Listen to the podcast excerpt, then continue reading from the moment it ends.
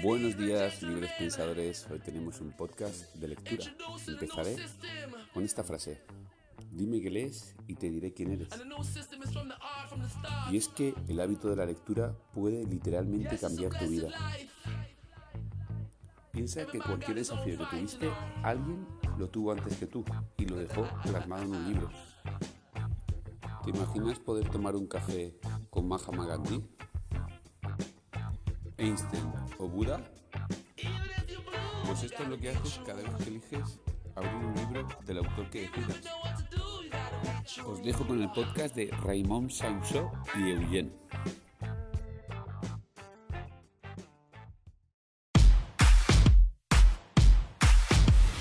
Bueno, bienvenidos a otro podcast de Emprende Aprendiendo. Estamos aquí con Raymond Sansó. Un placer tenerte aquí.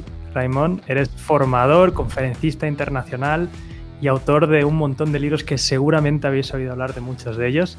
Bienvenido al canal. Bueno, bienvenido y bien hallado tú, porque el honor es mío, de que te he visto mil veces en plataformas, en redes, y ahora estar aquí hablando contigo hasta me parece, no sé, un extraño, ¿no? Qué bueno.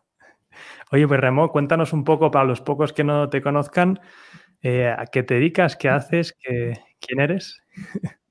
Bueno, yo me defino como, autor, como escritor, porque es lo que me gusta más, pero es verdad que también eh, me dedico al marketing y también soy un creador de infoproductos, aunque yo me siento más autor. ¿eh? Yo era un empleado, empleado de banca, recalcitrante porque trabajé en tres bancos, los míos de, desde alevosía, ¿no? Y entonces, bueno, un buen día pues eh, decidí que yo quería ser escritor, que iba a ser escritor, que iba a publicar y lo conseguí, como creo que hay que hacer cuando tienes un sueño, conseguirlo. Y a partir de ahí pues me he convertido en alguien digital. Ahora mismo pues, yo puedo trabajar en cualquier parte del mundo mañana mismo y mis clientes ni se enteran, porque mis eh, eh, infoproductos digitales se distribuyen a través de Internet y eso me da libertad total. Es una gozada, ¿eh? ¿eh? lo que ha conseguido Internet, que yo siempre hablo que el infoproducto es como productivizar un servicio, ¿no? Que antiguamente tenías que tú ir dando, si tuvieras que enseñar eso que enseñas en un infoproducto a, todos tus clientes, tendrías que ir físicamente ahí, estar con ellos y ahora esto es una maravilla. Sí, llegas a más gente. Llegas a más gente, incluso llegas a gente que no está ni cerca de ti. Tú llegas a gente que, habla tu idioma. Y además tenemos la suerte nosotros de hablar la segunda lengua del planeta. O sea, eso es un privilegio porque eso nos abre un mercado muy grande. Entonces, llegas a gente que está muy lejos de ti, que está en otros continentes y, llegas incluso cuando estás durmiendo. ¿eh? Porque cuando aquí es de día, ya es de noche al revés, entonces tú estás descansando, pero hay gente que está viendo un vídeo tuyo, una formación, una conferencia, un libro, un audiolibro, lo que sea, ¿no? Eh, y otra cosa, fíjate que yo soy antiguo, tú no que eres una persona joven, pero yo soy antiguo y cuando yo empecé, hace unos 30, 20, 25 años, eh, no existía YouTube. O sea, no existía. O sea, no, eh, no existía ni, Instagram, ni YouTube, ni, ni, Facebook. O sea, no existía un montón de cosas.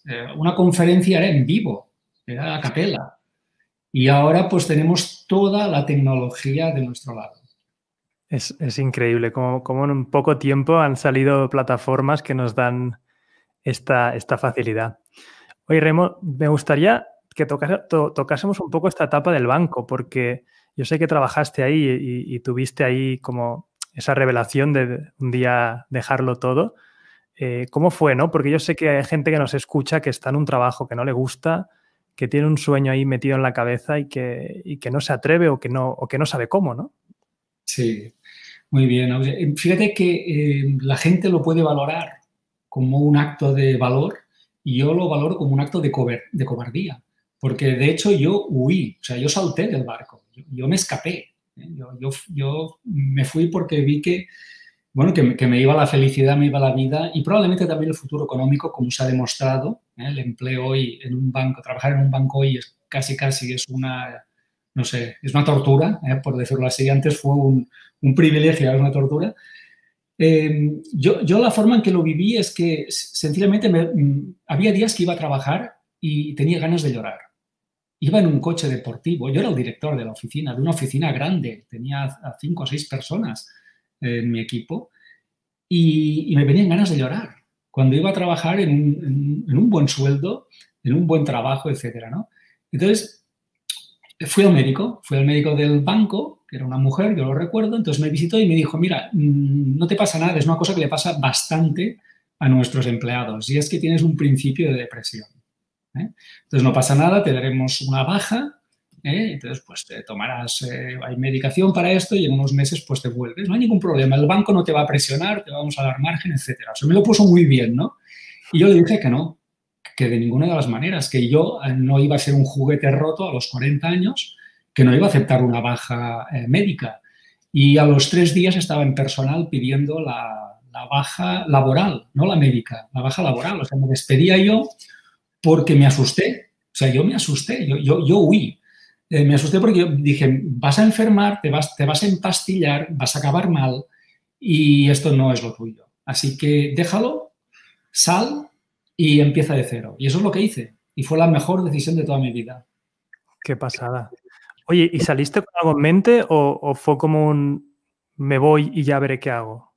No, no, no, yo soy Virgo de manual, entonces ya tenía un plan B. Yo, a la gente les recomiendo que tenga un plan B preparado. Y es verdad que en el último año yo ya intuía que, que aquello no era lo mío, que yo no acabaría allí.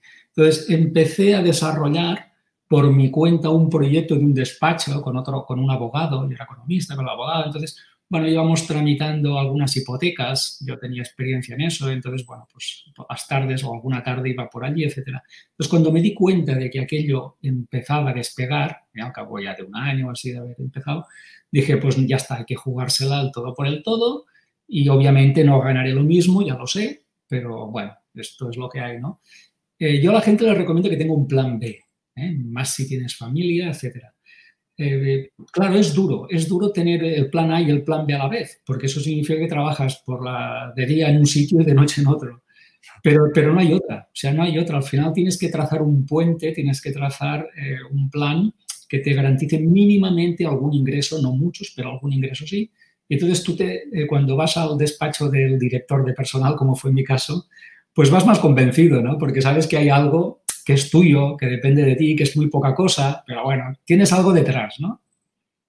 Sí, yo, yo, también soy de esta mentalidad, ¿no? De que la gente a veces da el consejo de dejar el trabajo y ya está. Y es como, hoy en día con Internet, como decíamos, puedes volver del trabajo y trabajar en tu proyecto y las cosas están abiertas, ¿no? Antiguamente no, no era así. Eh, mi, abuelo, pues si, tenía que volver del trabajo, todo estaba cerrado, ¿no? No, no habían más horas para, para empezar algo de, de, cero.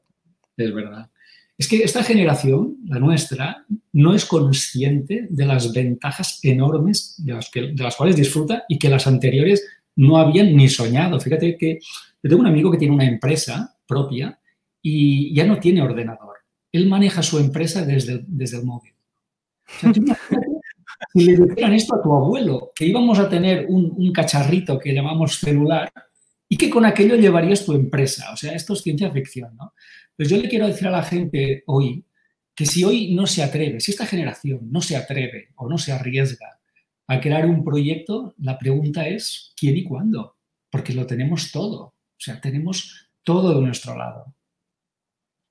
Qué bueno. Oye, y al salir del banco escribiste unos cuantos libros. Sí, eh, además porque todos responden como una pregunta que tú te, hacías, ¿no? Siempre ha sido ese, proceso de eh, responderte a ti mismo y, luego plasmarlo. Sí. Sí, eh, ya dentro del banco había escrito ya algún libro, es decir, había probado mi proyecto futuro, que a la larga yo sabía que quería ser escritor, eh, al margen de ese despacho que abrí con un abogado, yo sabía que, escribiría, ¿no? Y había ya probado y había publicado, había publicado con una editorial, había probado, entonces de alguna forma me había demostrado a mí mismo que aquello podía ser una, profesión, solo tenía un libro, pero bueno, pues podía replicar. Y, tenía esa experiencia para poder eh, arrancar, ¿no? Y con eso y la, voluntad de, de, hacerlo, pues ya ya, arranqué. Y además, eh, yo siempre a la gente le digo eh, que se ponga en aprietos. Porque cuando te pones en aprietos ya no es un tema de si quieres, si te apetece, si te... No, es que no hay nada que pensar, está todo pensado. O sales y, ganas, ¿eh? o te conviertes en un león, o mañana tú eres la oveja y, ya está, ¿no? O sea, es un tema de supervivencia, no es un tema de, decir, bueno, pues no sé, a ver si me apetece. No, no, es que no, hay nada que pensar, está todo pensado. O sea, en este momento no tienes ingresos y tienes que levantar una economía tú mismo, ¿no? Y sí, lo que tú decías es verdad. Yo me hacía una pregunta eh, y luego la respondía, ¿cómo? Con una experiencia. Y luego esa experiencia yo la plasmaba en un libro. Y siempre el proceso ha sido esto. Entonces, el primer, la primera pregunta es, ¿yo podría ganar más dinero que en el banco sin trabajar en un banco? Y la respuesta fue sí. ¿eh? Empecé a ganar más dinero que siendo director del banco y entonces escribí un libro que se llama El Código del Dinero. Entonces, una, eh, luego me dije, vale, muy bien, ya tengo eso, pero eh, trabajando mucho, obviamente, sin tiempo para nada, etcétera. Entonces, la pregunta es, ¿yo podría seguir ganando todo eso, incluso un poquito más, y en la mitad de tiempo? Es decir, prejubilarme, mm, trabajar mediodía, ¿eso es posible o no? Entonces lo hice, lo conseguí y lo expliqué. ¿Dónde? En un libro, ¿eh? que se adelanta tu jubilación, donde le digo a la gente que se prejubile en vida, no en muerte, y, o sea, cuando es joven, y que diga, no, yo a partir de los, no sé, 50 años o 45, yo trabajo medio día, y con eso ya, pues, gano lo suficiente para el resto del día hacer otras cosas, como por ejemplo, en mi caso, leer, leer libros. ¿A ti te gusta leer? O sea, ¿sigues ahí activo? ¿Qué, tipo de libros más? ¿Rollo novela o no ficción? no, la novela me gustaba, la leía de, muy, muy joven, la, leía, pero ya no tengo tiempo para leer novela. O sea, hay tanto libro de, ensayo, de, no ficción, tantos, tengo tanta cola que no tengo tiempo de leer novelas. Ya he descartado la novela desde hace, no sé, 20 años. Solo, solo leo ensayos, solo. Y leo ensayos pues de, emprendeduría, de finanzas, de, internet, de desarrollo personal, muchísimo. Eh, incluso últimamente ya como estoy un poco de vuelta de todo, pues me leo ahora mucho sobre ovnis, bueno, y temas así un poco más esotéricos, ¿no? O sea, ahora ya casi casi que a mi edad me da un poco igual todo y me permite leer de todo, pero me leo unos cinco libros al mes, más o menos. Qué bueno. ¿Y cuál es tu lista así de libros más interesantes que te hayan marcado? Uf, es que yo he leído miles de libros, miles. ¿eh? He tenido que tirar muchos y tirarlos. ¿eh? Sé, que suena mal, pero he tenido que tirar otros, regalarlos, porque ya no cabían en, las varias casas que tengo. Imagínate, en varias casas, tener libros en varias casas y no te caben. O sea, tiene que ser, el, el problema tiene que ser muy gordo, ¿no? Al final ya me los compro en ebook y a veces los compro en ebook en digital y en papel. Tengo las dos versiones, soy un gran comprador. Pues no te puedo decir un libro en concreto porque son muchísimos los que, los que me han cambiado la vida, literalmente, me han cambiado la salud, me han cambiado la economía, me han cambiado la forma de ser. Y yo eh, me conformo con que un libro me dé una idea, no que me solucione la vida yo no busco un libro que me solucione el emprendimiento, que me solucione un problema de salud. Yo me conformo con que me dé una idea. Fíjate, el trato es este. Yo pago, no sé, 15 euros, más o menos lo que vale un libro, 15 euros, a cambio de una idea. Con una me basta. Yo me leo 300 páginas si me dan una buena idea.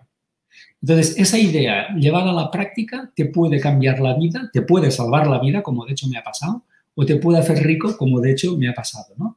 Entonces, una idea que vale 15 euros te puede cambiar todo. La gente, si supiera esto, yo creo que se daban de baja de Netflix y, y empezaban a leer como locos. Porque los libros te lo pueden dar todo. Todo es todo. Yo los llamo libros terremotos. Yo tengo unos cuantos libros que, que, es que me es un terremoto en mi vida. O sea, una idea, como tú dices, una idea ejecutada eh, pone en marcha una serie de cosas que a veces yo lo pienso, miro para atrás y digo, ¿qué hubiera pasado si no hubiera caído en mis manos ese libro en concreto? ¿no? Sí, pero yo creo que hay como un, destino en los libros, porque un libro te lleva a otro. Un libro te lleva a otro y tú no sabes cómo has llegado a ese libro y ese libro te cambia la vida, ¿no? Yo creo que estaba casi escrito, ese camino invisible de libro a libro está escrito y tú llegas a eso. Y si no llegas a través de un libro, llegas a través de otro. Pero al final acabas llegando al libro que tienes que, leerte, ¿no? Y, yo, he conseguido todo. Eh, te diría que, no sé, tengo, voy, a, contarlo incluso en uno de mis próximos libros, lo voy a contar, los milagros que he conseguido con los libros, ¿no? Por ejemplo, eh, conseguir un trabajo. ¿eh? conseguir un trabajo. Yo recuerdo una cita de, de trabajo en la que para ficharme empezaron a hacer una serie de preguntas que yo acababa de leer hacía tres días en un libro. Claro, dije, hombre, has tocado mi tema, ¿no? y le dejé tan impresionado que se levantó y me dijo, el trabajo, el trabajo es tuyo. Qué bueno. Yo tengo un amigo que en, en, su currículum lo primero que ponía siempre a los libros que se había leído de la temática del trabajo al que iba y eso dice que cambiaba la dinámica de la entrevista por completo, porque si coincidía que el que te entrevistabas había leído alguno, sí. te pasabas la hora de entrevista hablando de ese libro, ¿no? Y la conexión era, era, era, brutal. Sí, además tienes, tú tienes que fiarte de la gente que lee. No te fíes nunca de alguien que no lee. alguien que no lee es un peligro para la humanidad, no solo para él, porque para él obviamente es como, es como un coche sin frenos, ¿no? Pero es también un peligro para la humanidad. Y hay una pregunta que siempre hago en, en las entrevistas de, de, de, trabajo, que es cómo te mantienes al día ¿no? en, tu, en tu sector, porque ahí puedes ver un poco eh, lo que entra es lo que sale. Soy muy partidario de, si, si, tú te lees un montón de libros de marketing o tal, estoy seguro que tienes ideas frescas, chulas.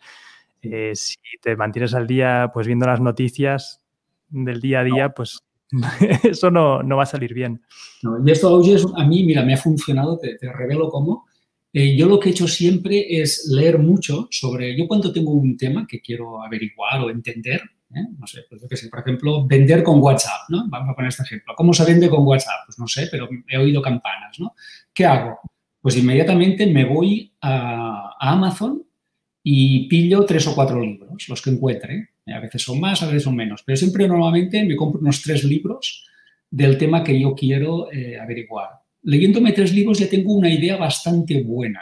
¿Eh? Con lo cual luego ya puedo profundizar más, pues pasando a la práctica, no sé, a lo mejor con una formación, yo qué sé. Pero siempre que tengo una duda, un problema, lo primero que hago es irme a Amazon y pillar dos o tres libros que me leo, nada, en semanas, ¿no?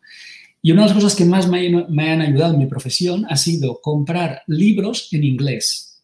Eso quiere decir que normalmente no han llegado a España, no se han traducido, ¿eh? no es que, a mí no me gusta ¿eh? leer en inglés, pero lo hago porque en español no está. Entonces me voy a, Amazon, compro el libro en inglés que en España no ha llegado, no se ha traducido, entonces yo estoy dos o tres años por delante del mercado español, porque esa idea o ese autor o esa tesis pues no ha llegado aquí en nuestro mundo, ¿no?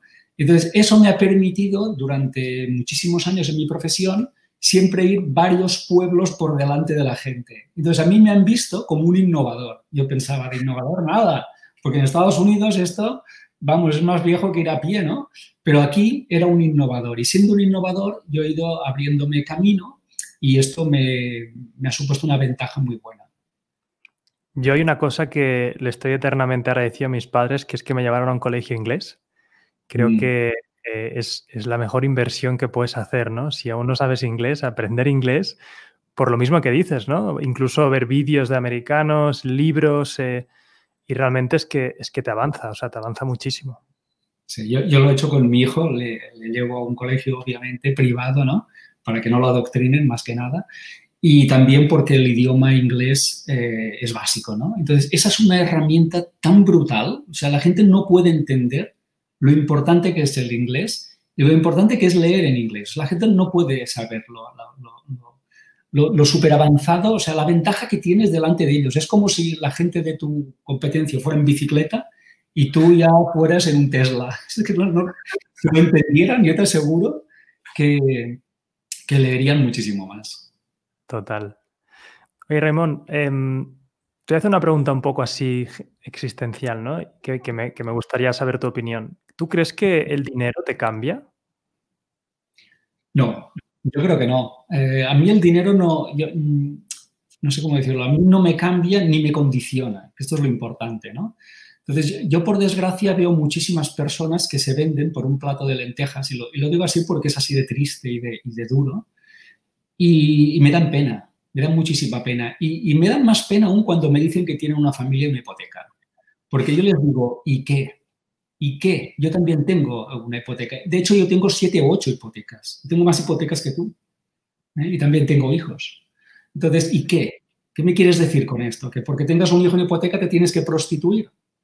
Entonces, cuando veo al periodismo que se prostituye, o, los médicos, o, la, la, industria de la farmacia que se prostituye, o sea, cuando veo gente que hace algo por dinero, me da mucha pena. Y creo que están dando la peor lección a sus hijos. O sea, que un padre se prostituya por dinero delante de sus hijos, está dando la peor lección que puede dar a sus hijos. Yo jamás he hecho nada por dinero. De hecho, he renunciado a muchas propuestas que me han hecho, que daban dinero, porque no encajaba con mis valores. Entonces, la pregunta es a veces, ¿esto da dinero? Sí. ¿Lo harás? No. ¿Por qué? Porque no me apetece o no encaja con mis valores o no simplemente no quiero hacerlo. ¿Me gustaría tener el dinero ese? Por supuesto que sí, pero lo buscaré en otro lado. ¿no? Entonces, hasta que la gente no, sea, no, no llegue a este punto de coherencia, el, el, mundo será como un inmenso prostíbulo a cielo abierto. Lo digo así porque al final alguien lo tiene que decir, ¿no? Porque parece que ¿eh? Eh, el mundo, el mundo, el planeta es un inmenso prostíbulo ¿eh? de gente prostituida por dinero que cree que hace lo que tiene que hacer, porque si no la echan de la profesión o si no, pues su jefe le despide o si no, pues no llega a fin de mes, ¿no? Y la pregunta es, ¿y qué? ¿Y qué? Saca un poco de dignidad, saca un poco de, coherencia, cambia de trabajo si tienes que cambiar de trabajo, pero deja de prostituirte, porque ese, eh, eso no, es una vida digna y además es, un, ejemplo terrible para un hijo. Qué bueno, qué buena respuesta. No, y aparte yo, yo soy muy partidario de que el dinero no cambia a las personas, sino que te exponen. Eh, alguien rico no va a ser peor persona. Yo conozco gente rica muy mala y gente rica muy buena. Lo único que hace es más ruido. Yo también. Y además yo he trabajado en, tres bancos como director y claro, he conocido un, montón de gente, ¿no? he conocido gente que no tenía un duro y he conocido gente muy rica, ¿no? Y te diré que eh, tal vez había gente más sensata entre los ricos que entre los pobres. Al final te lo tengo que decir así. ¿eh? Eh, ¿Por qué no sé? Pero yo he visto gente muy cultivada, muy profunda, muy espiritual, que acabábamos hablando a veces de meditación y de, y de cosas así entre la gente rica. O sea, hay que romper ya esa imagen absurda de decir que la gente rica es mala y la gente rica es pobre, porque ese es un mensaje que te lanzan para que sigas siendo un peón dentro de la economía. Total. No, no, está como eh, todavía este mensaje de la época industrial, ¿no? del capitalista empresario malo con el puro y es como... Sí, hoy en día todos son súper jóvenes y son nuevos ricos, nuevas fortunas, ¿sabes? Que como, esto ya no se come. Sí, sí, no, tiene ni pies ni cabeza, ¿no? Pero bueno, hay gente que compra ideas absurdas y bueno, y de eso se aprovechan obviamente el populismo. Total. Oye, en una conferencia que vi tuya, hacías mención a una cosa hablando de dinero, que creías que era más importante para qué ser rico y quién has de ser para serlo, ¿no? Que me, me dejó muy marcado y dije, qué razón, ¿no? Hay gente que se enfoca en el cómo, en, cosas que es como, a ver, a ver, vamos a recapitular. Hay muchas formas, ¿no? De, hacerte rico, pero ¿para qué? Eh, sí. Mira, empezamos con el, quién. ¿Quién tienes que ser para ser rico, no? Eh, yo me di cuenta de que emprender al final es un curso acelerado de desarrollo personal, porque tienes que vencerte a ti mismo, ¿no? La competencia, el mercado, no, no. Tienes que vencerte a ti mismo, tienes que superar tus miedos, tus dudas, eh, amigarte a la incertidumbre, ser más creativo, aprender mucho, obviamente, ser disciplinado. Fíjate cuántas cosas tienes que hacer. Bueno, esto y mucho más, ¿no? Y el día que te caes, que siempre te caes algún día, pues morderte los labios, callar ¿eh? y luego pues perseverar, insistir, o sea, fíjate qué, cambio personal tan brutal tienes que hacer cuando emprendes, ¿no? Por lo tanto, yo me doy cuenta de que emprender en el fondo parece que es crear una profesión, un medio de vida, que lo es, pero lo más importante es la persona en la que te conviertes, porque te tienes que convertir en otro. Porque es imposible que la persona que eres hoy tenga más de lo que tiene hoy. La persona que somos cada uno de nosotros solo puede tener lo que tiene hoy, no puede tener más. Si, quiere tener más o cosas diferentes, tiene que ser diferente. esto es así. ¿eh? Entonces, el que quiera más tendrá que dar más ¿eh? o hacer más y, seguramente cosas diferentes. con lo cual, es muy importante la pregunta de en quién me tengo que convertir para que mi vida profesional y económica cambie. ¿eh? Y luego vamos al para qué. Hay mucha gente que dice, bueno, pues yo me meto en esto para ganar dinero. Pero luego ve que eso no es una motivación.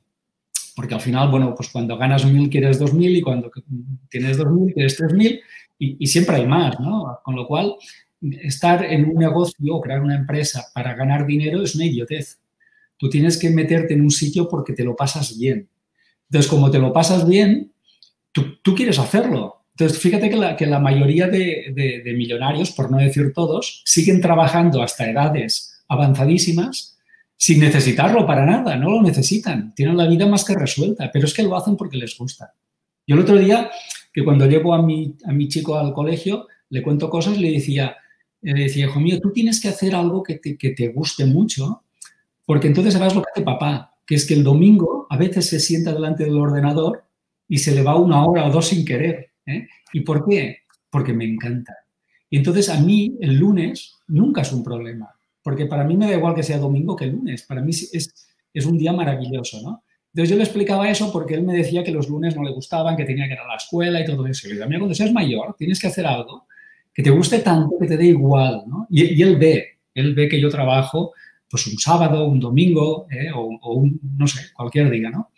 porque yo, yo disfruto con lo mío, ¿eh? yo disfruto y lo seguiré haciendo siempre, ¿eh? siempre que pueda, claro, siempre que me divierta, ¿eh? no siempre que dé dinero, siempre que me divierta, porque algún día si no me divierte, aunque dé dinero, lo dejaré. Ese mensaje me encanta y, me recuerda cuando éramos jóvenes, porque yo recuerdo también que el lunes del colegio era horrible y encima tenía profesores que me decían, si esto te parece horrible, ya verás cuando crezca será peor, ¿no? Y luego me di cuenta que no, que era peor para ellos, que odiaban su trabajo, pero que hay otra vía. Ya ves qué profes y qué papás hay por ahí sueltos, ¿eh? que son el peor ejemplo, ¿no? que son gente cobarde que se mete ahí en cualquier trabajo que les cae porque, claro, es que es lo que hay, ¿no? Y que hacen cosas que detestan. Ese es el peor ejemplo que podemos dar a un hijo. ¿eh? Entonces, yo, yo, le digo a la gente, mira, si tú no quieres ser rico, pues, pues no lo seas, si no pasa nada, si al final este es un mundo libre, haz lo que quieras. Pero yo te animo a que seas rico por tu hijo, para que le demuestres que da igual un domingo que un lunes, para que le demuestres que tú eliges en qué trabajas y en qué no trabajas, para que le puedas llevar también a un colegio eh, privado, que te aseguro que hay una gran diferencia. Ya me dirán muchos, no, es que la escuela pública es la mejor del mundo, sí, como la sanidad española, que es la mejor del mundo. y ahora me lo cuentas y me río un rato, ¿no? Entonces, no es verdad. ¿eh? Entonces, eh, haz todo eso por tu hijo. Si no lo quieres hacer por ti, pues, pues, no lo hagas. Pero ya que has, cometido la, irresponsabilidad o la imprudencia de tener un hijo o dos, pues ahora pechuga. Pechuga con eso y dale ese ejemplo. Y, gana dinero para que, para que ellos tengan una buena educación, para que aprendan inglés, para que tengas libros en casa, para que vean que el día de mañana ellos pueden ser igual que tú, ¿eh? un empresario feliz y que además cambia vidas. Qué bueno. Hablando de empresas, esto que me has dicho que trabajas desde casa, ¿no? Que hoy en día creo que todas las empresas están virando a trabajar desde casa. Em, ¿Cómo llevas el tema de los equipos? ¿Tienes equipo a teletrabajo? Mm, ¿Eres más de tú trabajar por tu cuenta? ¿Cómo, cómo llevas eso? Bueno, yo soy muy, muy independiente, pero te das cuenta de que no puedes hacer todo y que, te tiene que ayudar mucha gente, ¿no? Entonces, hay gente que está trabajando desde su despacho, como por ejemplo pues, la, contable y todo eso, están trabajando en, su despacho, obviamente, yo ni les veo, todo va por internet. Eh, de hecho, creo que no, no he ido nunca al despacho ese, el despacho del contable no he ido nunca, está en otra ciudad, yo estoy en Barcelona y eso está en Lérida, o sea que ni he ido ni pienso ir, ¿no? Eh, y luego tengo personas que trabajan para mí, pero me trabajan algunas remotamente. Tengo una mujer que trabaja para mí y está en México. Entonces, lo bueno de eso es que cuando yo duermo ella trabaja y cuando yo me levanto me encuentro las cosas hechas. Entonces, tengo una mujer que trabaja eh, cada mes eh, de forma regular, fija, trabaja media jornada para mí desde hace años. Luego tengo a mi esposa que trabaja también para mí, para mí está en, en nómina y está en casa también. Entonces tengo a una empleada de full time y en nómina también.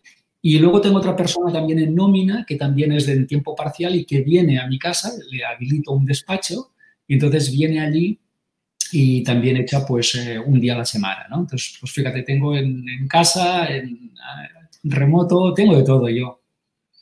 Qué bueno. hay, gente que, que escala equipos, ¿no? Nosotros estamos ahora escalando mucho, pero yo siempre he sido muy partidario de que hoy en día con las palancas de, que te da Internet, con pocos puedes hacer muchísimo. Uf. Y mira, yo utilizo una plataforma que es Upwork. Upwork es una, web donde tú puedes eh, contratar freelancers de todo el mundo, o sea, van a resultados. que hay muchas formas de contratación, pero todo es online. Ellos pueden estar en cualquier país del mundo y los hay que hablan tu lengua y los hay que no. Entonces tú eliges la capacidad o lo que quieres o el presupuesto que quieres y hasta yo trabajo muchísimo como autor, pues me hacen portadas, me corrigen el libro, me lo maquetan y cada uno hace una parte diferente, ¿no? Entonces, alguien de la India me hace una portada, alguien que está, no sé, en las Canarias me corrige el libro, etcétera. Entonces, utilizo muchísimo esas plataformas de freelancers porque yo creo más en el freelancer que, en el empleado. O sea, yo, yo no quiero ser empleado de nadie.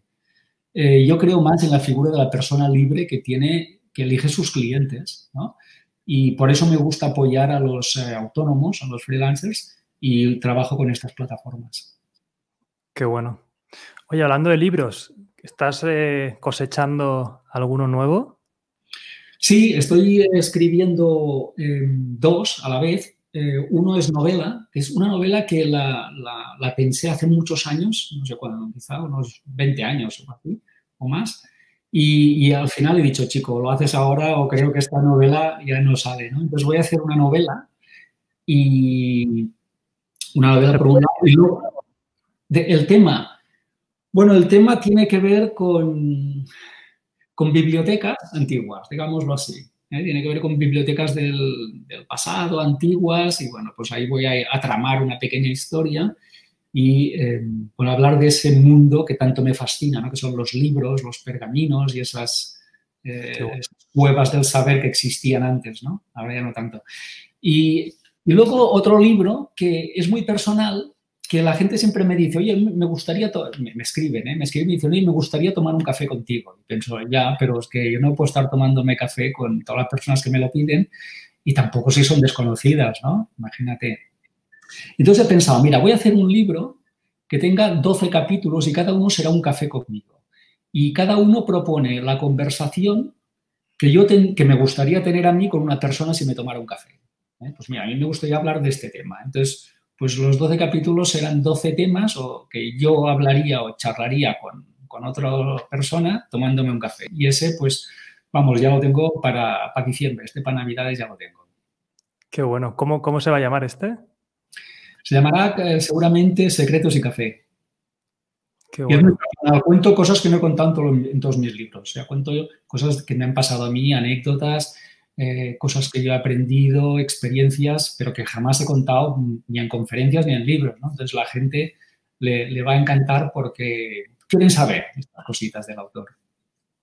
Oye, tema conferencias, con esto que ha sucedido el COVID y tal, ¿han parado mucho? O sea, ¿tú ya seguías haciendo bastante y, has parado? ¿Cómo, ¿Cómo ves el panorama? Bueno, yo como me considero más eh, autor que conferenciante, disfruto más eh, con escribiendo que dando conferencias. Entonces yo creo que yo ya he hecho mi cupo, ya he viajado, he estado en Latinoamérica, he dado conferencias por aquí y por allí, he dado muchísimas, he hecho muchas presentaciones de libros, muchas conferencias, muchísimas. Y yo creo que ya más o menos mi cupo ya está. ¿eh? Puedo hacer alguna más, pero no tengo demasiado interés. Pero como eso limita bastante, pues, por, lo que has comentado tú, ¿no? Por la, la, pandemia esta que estamos viviendo, em, va en contra de mis principios. O sea, yo no quiero hacer ningún tipo de trabajo que esté limitado. ¿eh? Lo que te decía antes, yo quiero eh, hacer cosas que sean tan digitales que me permitan ser una persona ubicua y seguir trabajando mañana desde cualquier país. ¿no? Entonces, si mañana yo me, decido irme a Noruega y tengo que venir a España eh, o a un sitio donde se hable castellano para dar conferencias, pues malo. ¿eh? Voy, estoy violando mi propia estrategia. Entonces, yo solamente eh, me enfoco a aquello que me permite ser absolutamente holográfico o digital. Qué bueno. Oye, y hablando de, de este tema digital, ¿Qué le dirías a alguien que no se ha puesto las pilas hasta ahora en el tema online? Porque hay mucha gente que ahora en el offline ya no, ya no hay forma ¿no? De, defenderlo. ¿qué, tips le darías para entrar en el mundo online? Bueno, yo, yo, les he avisado a todos. Yo escribí el Código del Dinero hace 10 años, ya les dije que esto iba a llegar, llegó, ¿eh? les dije, el lobo viene, no me hacían caso. El lobo ha, llegado y se ha comido unos cuantos, se va a comer a bastantes más. Bueno, el mundo eh, ha cambiado, iba a cambiar de todas formas, con pandemia o sin pandemia, iba a cambiar de todas formas. Em, se va a hacer digital. De aquí al, 2022 yo creo que el 70% será digital. Las empresas ya han probado esto y les ha gustado. Les gusta el teletrabajo. Eh, que la gente se vaya preparando para un mundo digital, porque el que no sea digital em, lo va a pasar francamente mal, pero francamente mal. ¿eh? Entonces, antes era una opción ser digital. Tú podías ser analógico y, darte una vuelta, pero ahora ya no. Ahora ya, ya, no tienes nada ni que pensar, ni no, si, si, es que no es una opción. O sea, usted tiene que ser digital, punto, porque la economía lo es. Entonces, o, estás en esto o estás fuera.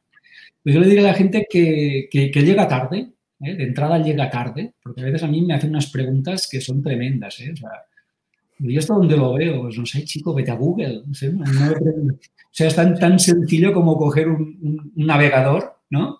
Y meter ahí lo que quieres saber, ¿no? Entonces, cuando yo veo esta, esta falta de, no sé, de, entendimiento, yo me preocupo, ¿eh? porque veo, hostia, esto se, lo va a comer un lobo, pero de, dos bocados, ¿eh? De dos bocados se lo comen.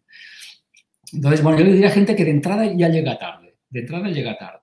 De todas formas, que se pongan las pilas y si están en la economía española, le diría que, que pinta mal, mal, muy mal. O sea, lo que tiene que hacer es internacionalizar su negocio, es decir, tener clientes por todas partes, porque si depende de clientes españoles, podría tener la situación muy mala, ¿eh? pero realmente mala. España es un país que está quebrado totalmente, eh, se verá en los próximos meses y si dependes de tu economía en, del país, mal. Y si encima no eres digital, peor. No, no, yo lo he visto, ¿no? Que muchas empresas ahora se ponen las pilas y, va a costar, porque eh, un marketing de contenidos, por ejemplo, no se levanta en dos días. Porque además vienen como pensándose que esto es, es fácil, es rápido y es, bueno, ¿a quién pago para que me meta en el mundo online? Es como, oye, hay unos fundamentos, unas bases eh, y, no es esto, venga, ya entro y punto. Bueno, y tienen que crear una audiencia también, esa audiencia que es público digital, eh, que, quiere ser atendido también digitalmente, o sea, tienes que crear tu, propia tribu, ¿no? De, seguidores, de clientes, de fans, etcétera. Y esto toma mucho tiempo. Yo la gente que piense que, bueno, me hago una web y, pues, me doy de alta en Instagram, de eso nada. O sea, van a pasar años, van a pasar años hasta que tú te hagas un rincón en redes, en, todas partes, ¿no? Que te crees tu audiencia, que domines las eh, plataformas, que hay muchas y que tendrás que aprender a utilizar muchísimas de, ellas, ¿no? Y esto toma tiempo. Esto toma tiempo y además toma tener paciencia y tú lo sabes porque eh, ahora mismo para conectar nosotros, pues lo, primero que hará la tecnología es fallarte. Esto es lo primero que hará. Entonces tú tienes dos opciones, tirar el ordenador al suelo o aprender. Y, yo te aseguro que yo tira, yo, aquí donde me veis, yo he tirado laptops al suelo directamente. O sea, un laptop y lo he tirado de, rabia, ¿no? de impotencia. Pero es así como se aprende. O sea, al final tienes que pasar por el tubo. Entonces, bueno, pues me tuve que comprar otro después de romperlo y seguir intentándolo porque, o sea, no hay opción. No es decir, bueno, lo tiro y ya está. No, es que tienes que comprarte otro y volver a empezar de cero y, y sumarte a esto. ¿Eh? Pero yo te diré una cosa, fíjate que con, lo que pasó eh, del, COVID y todo eso, al final a mí me encontró preparado. O sea, yo, no noté nada, cero. O sea, financieramente no noté nada. ¿eh? ¿Por qué? Porque estaba preparado y había hecho los deberes. Entonces, todo esto va a ir a más. Yo diría a la gente que haga los deberes cuanto antes, porque van a venir pues, más olas de tsunami, no sabemos cuáles, pero vendrán, y te tiene que encontrar preparado te tienen que encontrar preparado porque si tú tienes un comercio y te cierran el comercio, como ha pasado aquí mucha gente que se lo han cerrado tres meses, estás hundido en la miseria. Estás hundido para siempre, ¿no? Entonces tienes que tener un plan B. ¿eh? Y ese plan B es tener como mínimo la mitad de tu negocio en, digital, en online. Como mínimo la mitad. Qué bueno. Oye, Ramón, y eh, cuando tú sacaste el primer libro, o sea, ¿Tu forma de entrar en el mercado fue rápida, lenta? ¿Cómo, cómo lo viviste? O sea... Bueno, este es otro tema que ahora es más fácil. Cuando yo empecé a editar, yo, yo edité mi primer libro en el año 1995. esto suena como si habláramos de Cristóbal Colón, ¿eh? 1995. Quiere decir que en ese momento las editoriales españolas no tomaban autores españoles y a mí me lo decían. Me decían, mira, si fueras extranjero, si fueras, no sé, Jonathan Williams, eh, no sé qué, ¿eh? Thomas, pues molaría mucho y te publicábamos, pero usted llamándote Raymond Samson va a ser que no. Y ahora sí, ¿eh? ahora sí que publican españoles y ahora es, más, es más fácil, ¿no? Además, ahora hay la, autopublicación. Tú puedes autopublicarte en Amazon y ganarte muy bien la vida. Hay gente que es rica o millonaria autopublicando en Amazon, ¿no? Pero cuando yo empecé, no. Entonces, a mí me costó exactamente 32 editoriales que me dijeron que no y la 33 me dijo que sí. Pero a mí me da igual. Si tuviera que ir a 100, habría que ir a 100. Pues yo fui con mi manuscrito debajo del brazo a 32 sitios que me tuve que tragar el no, volver a casa con ese no y decir, mañana será otro día, ¿no? Y al final lo conseguí. Y fue lento fue lento porque me dijeron que era una prueba, que ya veríamos, que me la estaba, o sea, me dijeron, si se vende, continúa, si no, ya te puedes volver a, contar monedas en el banco. ¿eh? Y tuve la suerte de que el primer libro se vendió muy bien. Hizo varias ediciones y entonces pues me gané la confianza del editor y me siguió publicando. Y, y, eso, pero fue lento, costó, entonces costaba mucho más. Y ahora le diría a la gente que lo tiene todo, incluso tiene la autopublicación, que en mi época eso no existía. ¿Y en, cuándo entraste en redes? ¿Viste la ola venir y te subiste enseguida o, sí, sí, yo he sido de los que eh, siempre he ido un, paso por delante, siempre. Yo me compré un portátil, un ordenador portátil, que era de, dos colores, o sea, era en negro y verde, era una cosa eh, que me costó una fortuna, o sea, tuve que pedir un préstamo para financiarlo, no había, ¿eh? en ese momento en España no habían ordenadores portátiles y Panasonic sacó uno que era enorme, te puedes figurar, pesaba, no sé, era un ladrillo de, de, 3 kilos, valía eso, ¿no? Valía 3 kilos, porque es lo que pesaba, ¿no? Y yo fui de los primeros que, que, se apuntó al laptop, ¿eh? O sea, no, no había un laptop, yo iba a un bar, lo abría y la gente me, me, preguntaba. Después fui de los primeros que se hizo con un eh, e-reader, o sea, con un lector de libros de electrónicos. Y yo me acuerdo que iba en el autobús leía, leyendo y la gente me, me, me preguntaba qué era eso. O sea, no, no, había. Es más, el que yo tenía, que era de Amazon, que era el, único que tenía en ese momento, me lo trajo un americano. O sea, yo le encargué a un americano que me lo trajera porque no podía comprarlo desde España. O sea, yo siempre me he adelantado. Fui el primer laptop, el primer e-reader, eh, todo. Y en redes igual. Y, y, la web lo mismo. Yo tuve una web cuando, bueno, se hacía, eh, eran patéticas las webs. En el año 97, 98, pues yo tenía mi web, pero que, que, en fin, que era muy triste, pero es que no, entonces se hacía todo así. Entonces yo siempre, cuando ha salido algo, yo siempre eh, he pensado que, mira, en la vida puede ser todo, pero anticuado no. ¿Eh? Y bueno, pues yo, yo me apuntaba ¿Y cómo lo haré? Pues no sé. Y es caro, sí, al principio es muy caro y no sirve de mucho, pero yo lo hago. Entonces yo siempre he estado, eh, he sido pionero, siempre. ¿eh? Entonces eso, pues bueno, te da una veteranía, un dominio que, que, que, los demás recuerdan, ¿eh? porque dicen, sé si tú fuiste el primer ebook y tú fuiste el primer no sé qué y tú fuiste, el, bueno, pues aquí en España sí, en, en Estados Unidos ya no, pero bueno, aquí sí. Qué bueno. Bueno, y aparte eh, te da esa experiencia, ¿no? Porque te metes en el barro antes que nadie y además empiezas a, desarrollar un sexto sentido, ¿no? De lo que, porque todo lo que viene nuevo tampoco significa que vaya a ser eh, lo que se quede, ¿no? Pero con el tiempo vas viendo como esa intuición. Sí, vas viendo qué promete y qué no, y luego coges experiencia y eso te da soltura, te da seguridad y te crea mucho respeto en el mercado. Te queda mucho respeto porque, bueno, pues vas... La gente ve que estás en, la onda, ¿no? Y la gente siempre quiere seguir gente eh, que es eh, sabia, rica, guapa y lista. Eh, no se te ocurra hacer otra cosa. No se te ocurra ser tonto, pobre o feo, porque te, te, van a machacar, ¿eh? O la gente te exige todo eso, ¿no? Entonces, bueno, yo creo que está bien porque en el fondo tú te pides más.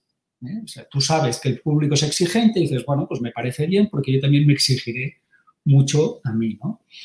Y, eso es, un poco la canción aquella, ¿no? De que antes muerto que sencillo. O sea, yo, al final yo no sé si tienes dinero o no tienes dinero, pero tú tienes que aparentar que, todo va sobre ruedas en tu vida, ¿sabes? O sea, con una sonrisa de, póker, eh, que nadie sepa lo mal que lo estás pasando al principio.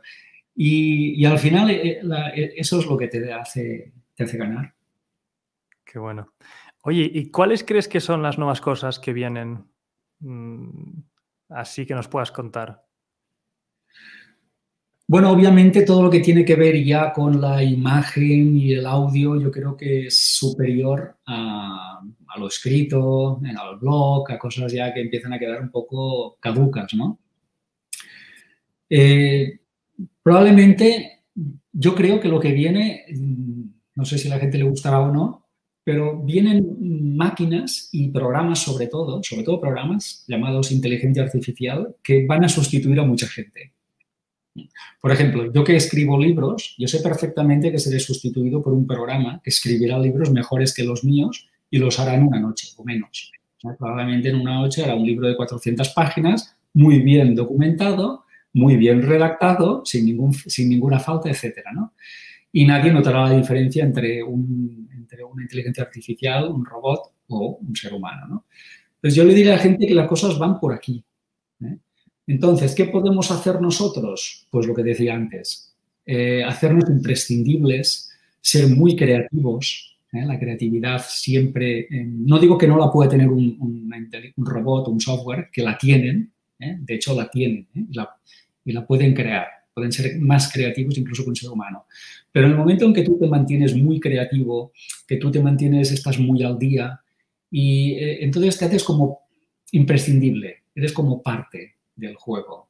Pero en el momento en el que tú seas repetitivo y seas previsible y seas muy manual y todo eso, serás rápidamente borrado de la faz de la Tierra por un, robot o por una inteligencia artificial, que es, que es exactamente lo mismo, ¿no? Y, eso es lo que viene. ¿eh? Yo creo que, eh, por ejemplo, el tema de los conferenciantes, o sea, yo creo que no tiene sentido pagarle a un conferenciante una fortuna para que vaya, no sé, a Dallas a dar una conferencia, ¿no? Fíjate cuánto despilfarro de tiempo, de energía, de dinero, etcétera. Eh, yo estoy convencido que existirá el conferenciante holográfico que cobrará por dar esa misma conferencia pues un paquete, ¿eh? una en Dallas, otra en San Francisco y otra en Nueva York, y por ese paquete de tres conferencias holográficas a la vez, ¿eh? las podrá dar a la vez, pues aquella persona atenderá todas las sucursales de la misma empresa en Estados Unidos, donde sea, y será holográfico. ¿eh? será holográfico todo. ¿eh? Entonces yo creo que vamos a un mundo holográfico y de inteligencia artificial donde lo visual primará y bueno, algunos se adaptarán y estarán pues arriba y la gran mayoría serán barridos literalmente del, mercado. Yo estoy de acuerdo en que ahora mismo llegan unos tiempos que el que no quiere aceptar el cambio está fuera, porque lo que, está, lo, lo que sí que no cambia es que todo cambia. Sí. Lo que, fíjate una cosa, la tecnología puede eh, hacer muchas cosas, pero hay una, cosa que nunca hará la tecnología y es ir para atrás. La tecnología siempre va para adelante y además exponencialmente. O sea, eso quiere decir que corre y corre mucho, más que nosotros. ¿Mm? Sí, te, te, pones a ver, ¿no? ¿Cómo, ¿Cómo, ha sido el proceso, ¿no? Porque hace 200 años eh, cada 20, o sea, cada año evoluciona todo mucho más rápido que el anterior. No, no es lineal. E, es que se ha disparado. Exponencial. E, esa exponencial además te una cosa, y esto es un poco inquietante. Ahora mismo hay tecnología que no está, eh, por decirlo así, revelada, desclasificada, porque crearía un problema social. Entonces, la van a ir, eh, implantando mmm, progresivamente. Porque si la implantamos hoy, creamos un problema a nivel de empleo. Así de así. Y esta tecnología ya existe, ¿eh? Y funciona. Existe y funciona. O sea, esto no sé si es muy inquietante o no, pero es así. Existe y funciona. Lo que pasa es que la vamos a guardar un poquito, porque si la sacamos hoy, de repente, pues no sé cuántos millones de personas se nos quedan sin empleo. ¿Pero quién quieres que la guarda? ¿Las empresas o más bien el gobierno? o más atrás de los gobiernos. Hay, mucho deep state por ahí también suelto. ¿eh? Entonces, hay, eh, hay, los dueños de los gobiernos y luego hay eh, empresas. Pero fíjate que normalmente las empresas pertenecen a los dueños de los gobiernos, con lo cual es lo mismo. ¿eh? Entonces, bueno, ellos controlan y van desclasificando la tecnología. O sea, tú fíjate una cosa, por ejemplo, ¿tú te crees que es sensato, por ejemplo, mandar a alguien a, la órbita en un cohete? O sea, la idea de cohete es tan obsoleta y tan ridícula, tan absurda, que no tiene ni pies ni cabeza. O sea, meter allí un pedazo de, armatoste que consume un montón de, de queroseno, em, en una, además en una, en una acción peligrosa para todos, para los que van dentro y para los que están fuera, ¿no? O sea, no tiene ni pies ni cabeza. Entonces, ¿qué hay otra tecnología para subir un satélite o gente arriba? Pues claro que la hay. ¿La usan? No. ¿eh? Eh, o no está permitido usarla. ¿eh? O, la usan algunos, pero la mayoría no la usaremos. ¿no? Otra cosa, el coche. ¿Tú te crees que después de más de ciento y pico, ¿cuánto, cuánto tiempo llevan los coches en el planeta? No sé, 120 años igual. ¿Tú te crees que después de 120 años no hay algo mejor que un coche? Claro que lo hay. ¿eh? Lo que pasa es que, bueno, hay que vender gasolina y tenemos que amortizar aún pues una serie de patentes y de fábricas, etcétera, ¿no? Pero el, coche es que es, absurdo, no tiene ni pies ni cabeza que una cosa consuma gasolina y eche humo y, además tengas que estar conduciéndola. O sea, es que no tiene ni pies ni cabeza. ¿eh? Otra cosa es que... Ahí está Tesla pegando fuerte. Bueno, y, más que, pero está capado, o sea, Tesla de hecho está capado porque el, Tesla podría ir totalmente autónomamente ¿eh? y no se permite porque, bueno, pues por eso, ¿eh? imagínate cuántos eh, chofers de, tantos medios de, transporte pues desaparecerían, ¿no? De golpe. Lo que quiere decir la gente es que la tecnología que tenemos ahora, la mayoría es totalmente obsoleta, no tiene ni pies ni cabeza en el siglo XXI. Hay cosas muchísimo mejores que las iremos viendo poco a poco. Que se preparen, que el cambio es fuerte. ni, ni se lo imaginan. Bueno, Ramón, estamos llegando ya al final y siempre hacemos como las preguntas, eh, dos preguntas que siempre hago, que la primera es, ¿qué has descubierto recientemente que nos puedas compartir? Ya sea un libro, una estrategia, lo que sea. Pues mira, te diré, eh, eh, ahora que estábamos hablando sobre esto de tecnologías y de historia de la humanidad y tal, igual no sé si le interesa a tu gente o no, pero yo te diría que, eh, que el ser humano puede ser cualquier cosa menos terrícola. O sea, es, absurdo que la gente piense de si existen o no existen los extraterrestres. Porque no hay nada más extraterrestre que el ser humano. Simplemente porque ha sido fabricado, fabricado, ¿eh? fíjate lo que te digo, fabricado y diseñado por especies de otros planetas.